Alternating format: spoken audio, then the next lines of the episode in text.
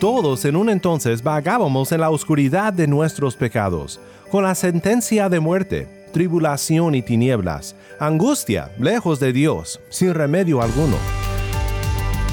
Pero el Evangelio como el alba penetró la oscuridad de la noche y penetró la oscuridad de nuestros corazones.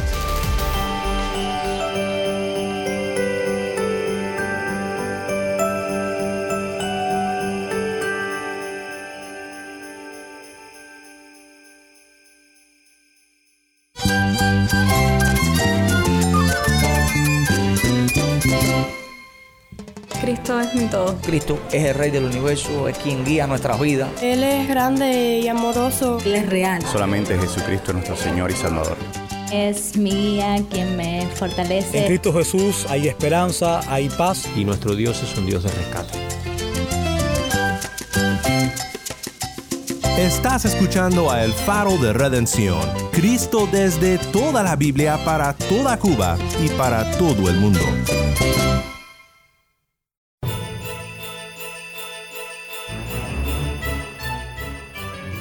Hola, mi nombre es Daniel Warren, gracias por acompañarme aquí en El Faro.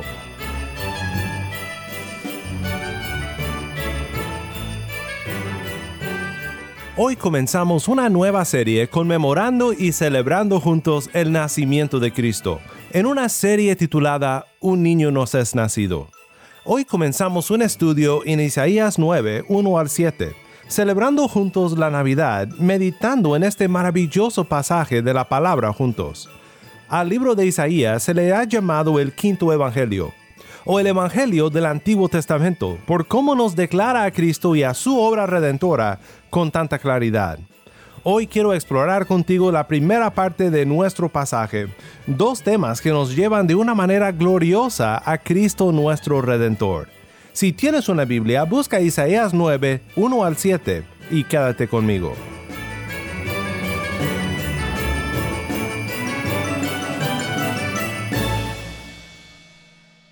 El faro de redención comienza con la siguiente alabanza navideña.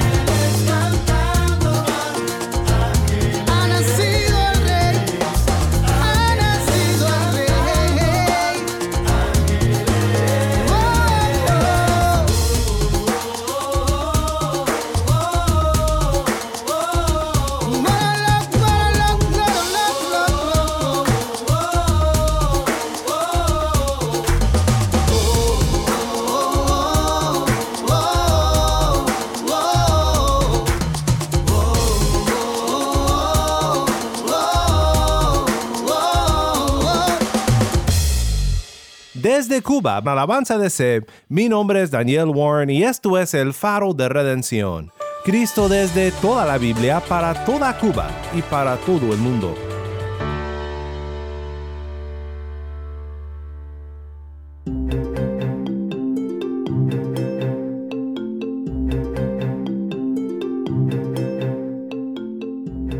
Cuando los ángeles se le aparecieron a los pastores de Belén, anunciaron paz en la tierra. Muchas veces pensamos en la paz del hombre con Dios que Cristo vino a realizar, cuando por fe recibimos su justicia y somos reconciliados con Dios. Pero también debemos de entender que esta paz es una paz literal, un fin a la discordia humana, a las guerras de este mundo malo. En Isaías el profeta ha declarado la culpa y la esperanza del pueblo, las maldiciones que vendrían sobre la nación de Israel por su rebelión, pero también la misericordia para el remanente. Y en el resto del libro esta misericordia tomará más forma. Veremos la misericordia siendo nada menos que un hombre, un Mesías, pero su llegada no sería como todos imaginaban. Escuchemos ahora la lectura del pasaje. Nuestra compañera Taimí nos acompaña desde La Habana con la lectura de Isaías 9, 1 al 7.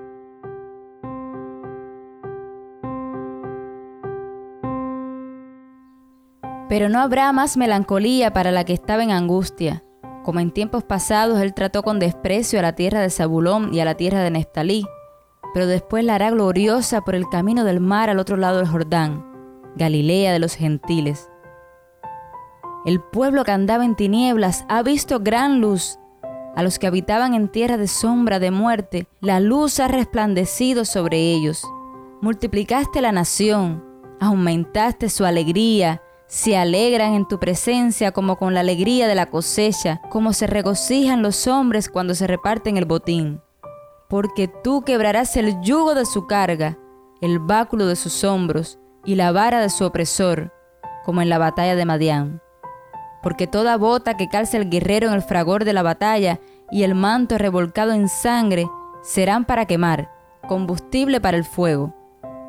Porque un niño nos ha nacido, un hijo nos ha sido dado, y la soberanía reposará sobre sus hombros. Y se llamará su nombre admirable consejero, Dios poderoso, Padre eterno, príncipe de paz. El aumento de su soberanía y de la paz no tendrán fin sobre el trono de David y sobre su reino, para afianzarlo y sostenerlo con el derecho y la justicia desde entonces y para siempre. El celo del Señor de los ejércitos hará esto.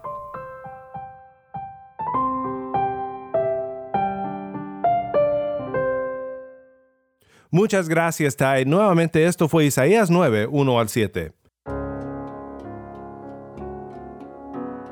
Hay dos temas que quiero considerar contigo de este pasaje, el tema de luz después de tinieblas y el tema de paz después de la guerra.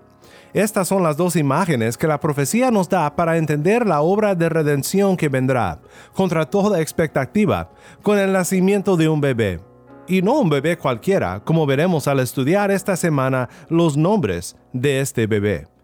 Este es el poderoso Dios en forma de hombre, nacido para redimirnos.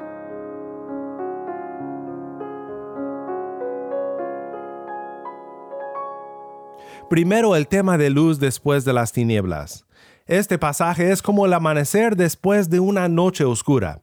El capítulo 8 terminó con el anuncio de que los asirios invadirían la tierra. Comenzando en el versículo 19, dice el capítulo 8, y cuando les digan, consulten a los adivinos y a los espiritistas que susurran y murmuran, digan, ¿no debe un pueblo consultar a su Dios? ¿Acaso consultará a los muertos por los vivos? A la ley y al testimonio. Si ellos no hablan conforme a esta palabra, es porque no hay para ellos amanecer y pasarán por la tierra oprimidos y hambrientos.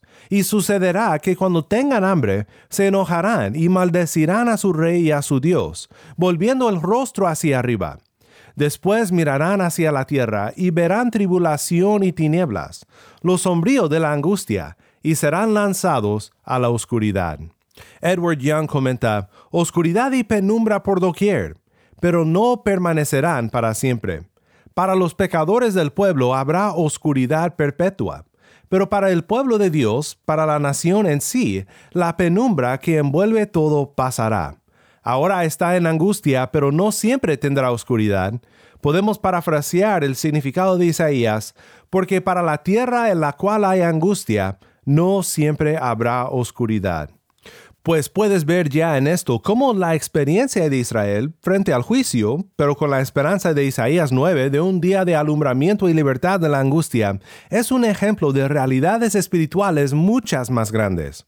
Todos en un entonces vagábamos en la oscuridad de nuestros pecados, con la sentencia de muerte, tribulación y tinieblas, angustia, lejos de Dios, sin remedio alguno.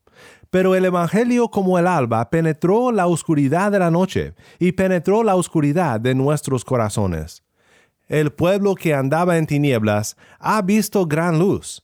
A los que habitaban en tierra de sombra de muerte, la luz ha resplandecido sobre ellos. Para ayudarnos a pensar en cómo estas palabras aplican en el horizonte histórico al cual Isaías escribe, pero también a nosotros, te comparto los siguientes comentarios de Derek Thomas. Thomas dice, la oscuridad de Israel y de Judá ya era casi completa. Isaías ya se ha referido a un catálogo de penumbras, supersticiones, materialismo, idolatría, arrogancia, falta de buen liderazgo, desintegración social, sensualidad y alcoholismo. Los años finales de la monarquía de Israel fueron un periodo de incertidumbre política. Reyes como Salum y Menahem fueron asesinados rápidamente había sincretismo religioso, una mezcla de toda práctica imaginable de los cananeos, los asirios y los egipcios. La prostitución cultica se practicaba en varios altares para satisfacer los apetitos sexuales de los dioses. Sacrificaban a sus niños a Moloch, el dios de los amonitas. Y no solo lo hacía Samaria, sino Judá también. El rey Acaz así sacrificó a sus hijos, y Manasés hizo lo mismo. Zebulón y Neftalí, dos de las tribus más al norte de Israel, ya habían sufrido la arremetida de Asiria. Pueblos y aldeas habían sido destruidos. Las personas habían sido capturadas y repatriadas a cientos de millas de distancia de sus hogares. Había oscuridad y penumbra en todas partes. Pues esta oscuridad que Thomas describe, una oscuridad total, es una gran tristeza cuando uno considera que este es el pueblo que Dios había rescatado por su misericordia de la esclavitud de Egipto. Este era su pueblo amado, el pueblo que por misericordia y amor liberó y declaró como suyo. Pero la oscuridad que había infiltrado a su pueblo nos da un ejemplo de la oscuridad que ha infiltrado al mundo entero, la buena creación de Dios contaminada por el pecado. Thomas continúa, esta es una imagen bíblica de la oscuridad de los inconversos. Efesios 4, 17 al 19 esto digo pues y afirmo juntamente con el Señor, que ustedes ya no anden así como andan también los gentiles, en la vanidad de su mente. Ellos tienen entenebrecido su entendimiento, están excluidos de la vida de Dios por causa de la ignorancia que hay en ellos, por la dureza de su corazón. Habiendo llegado a ser insensibles, se entregaron a la sensualidad para cometer con avidez toda clase de impurezas los pecadores se comportan como se comportan porque están ciegos. Sus corazones están entenebrecidos. Juan 3:19. Y este es el juicio, que la luz vino al mundo, y los hombres amaron más las tinieblas que la luz, pues sus acciones eran malas. Fue la misión de Pablo predicar el Evangelio a los gentiles para que fuesen convertidos de la oscuridad a la luz. Hechos 26:18. Isaías mismo clama ya casi al final de esta profecía en Isaías 60 versículo 1, Levántate, resplandece, porque ha llegado tu luz, y la gloria del Señor ha amanecido sobre ti. Pues también Pablo escribe sobre esta luz en 2 Corintios capítulo 4 y quiero que notes en 2 Corintios 4, 3 al 6 cómo el Evangelio es llamado la luz de Cristo. Y si todavía nuestro Evangelio está velado, para los que se pierden está velado, en los cuales el Dios de este mundo ha cegado el entendimiento de los incrédulos, para que no vean el resplandor del Evangelio de la gloria de Cristo, que es la imagen de Dios porque no nos predicamos a nosotros mismos, sino a Cristo Jesús como Señor, y a nosotros como siervos de ustedes por amor de Jesús. Pues Dios que dijo, de las tinieblas resplandecerá la luz, es el que ha resplandecido en nuestros corazones, para iluminación del conocimiento de la gloria de Dios en el rostro de Cristo.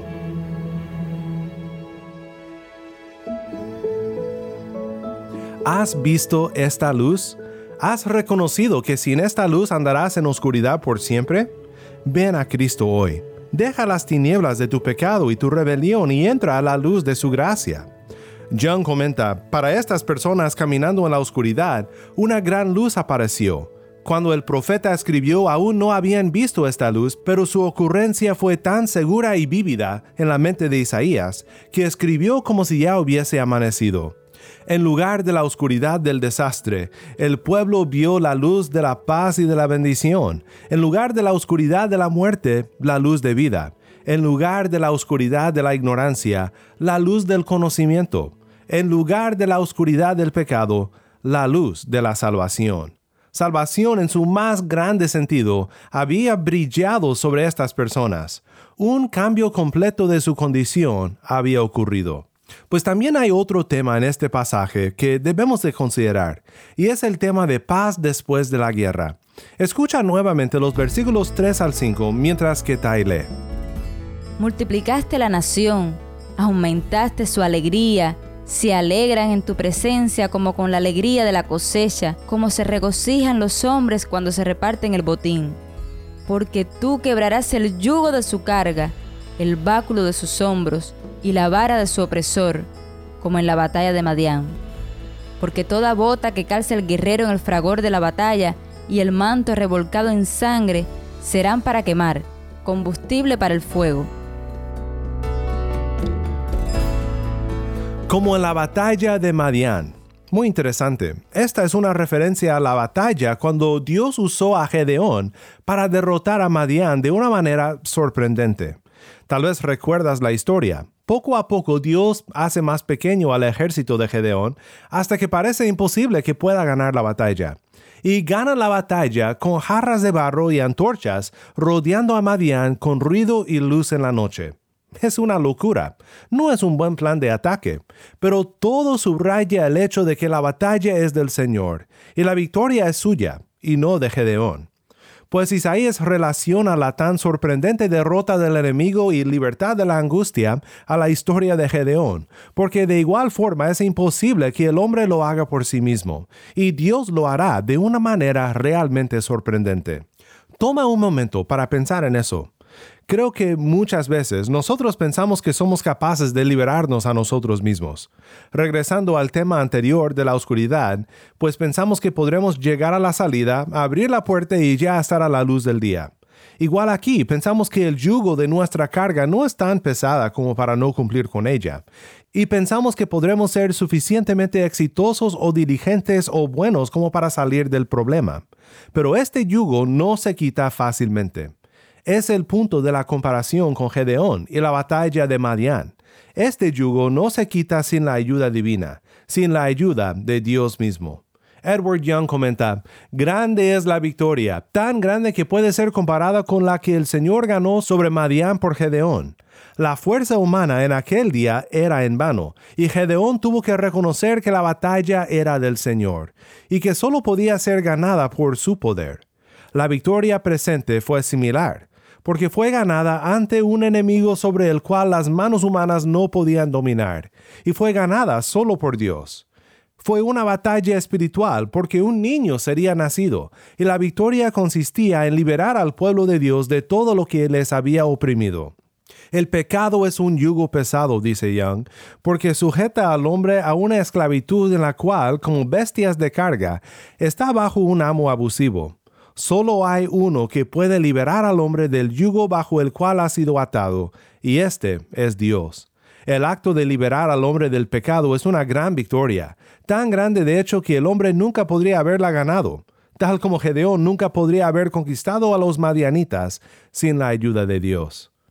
Mi amigo que me acompañas, en la Navidad celebramos la llegada de la solución divina al problema de la humanidad, a tu problema, a mi problema. Un niño nos es nacido. ¿Qué le dijo el ángel Gabriel a María? Llamará su nombre Jesús. ¿Por qué? Porque salvará a su pueblo de sus pecados. Este es nuestro más grande opresor. Este es nuestro más grande problema. Y Cristo vino a resolverlo por su sacrificio en la cruz del Calvario. Este es el verdadero mensaje de la Navidad. No el materialismo, ni el alcoholismo, ni todo lo demás que el mundo hace, el énfasis del mundo. No, la Navidad y lo que celebramos en estas fechas es la celebración de la luz divina que ilumina el corazón y de un campeón divino que gana la batalla por su pueblo. Se llama Cristo, nuestro fiel Redentor Jesús. También tiene otros nombres, nombres que estudiaremos juntos en esta serie. Es mi anhelo que este estudio de los nombres de Cristo que leemos en Isaías 9, versículo 6, nos haga maravillarnos del Redentor Jesús, nacido como bebé para rescatar a su pueblo de sus pecados. Oh, blanca Navidad, vuelves, blanca de paz y de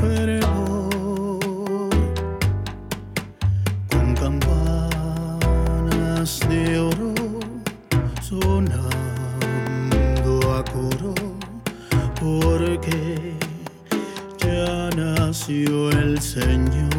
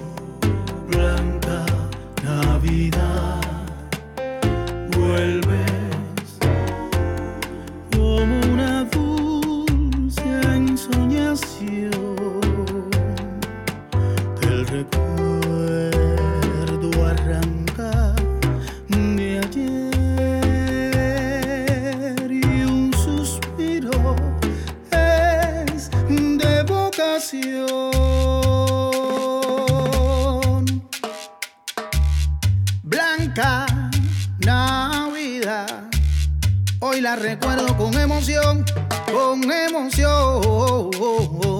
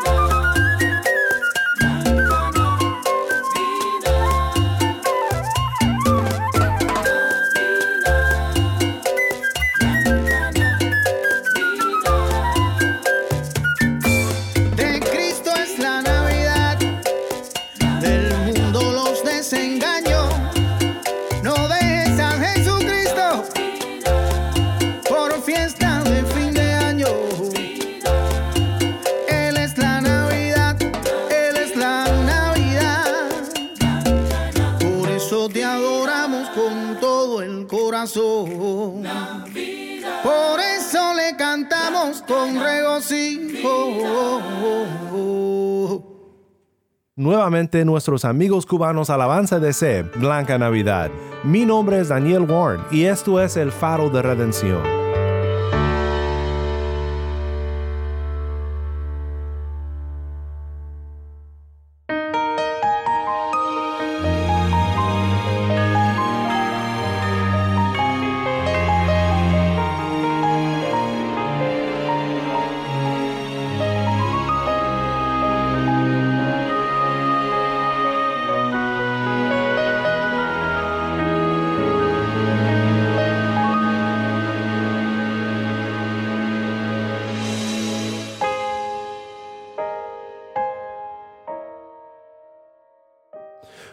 Juntos para terminar.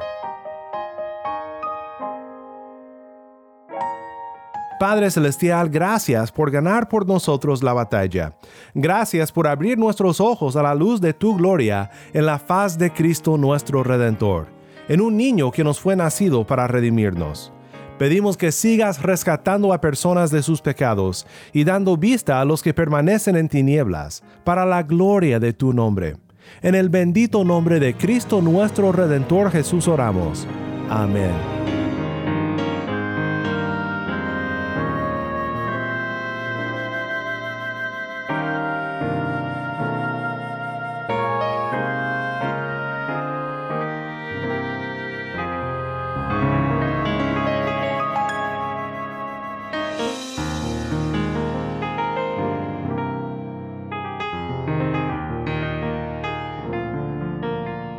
Todos nosotros aquí en el faro te deseamos una feliz Navidad.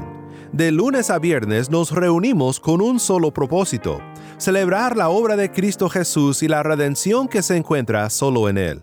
Nuestro deseo siempre es alabar a Dios juntos con música cristiana, agradecerle por su obra en la vida de personas transformadas por su gracia y ver a Cristo en toda la Biblia. Si tú nos escuchas desde fuera de Cuba, te invito a que consideres apoyar al Faro en nuestra misión de alcanzar a Cuba con el mensaje de Cristo desde toda la Biblia y de bendecir al mundo con la voz del pueblo de Dios en Cuba. Recordamos en especial en estos días la generosidad de nuestro Padre Celestial en darnos el mejor regalo, nuestro Redentor Jesús, que esto nos mueve a ser generosos con nuestras ofrendas. Para más información sobre este ministerio y sobre cómo tú puedes apoyar a El Faro, visita nuestra página web elfaroderedención.org. Y no olvides seguirnos en las redes sociales en Facebook, Instagram y Twitter. Solo busca El Faro de Redención.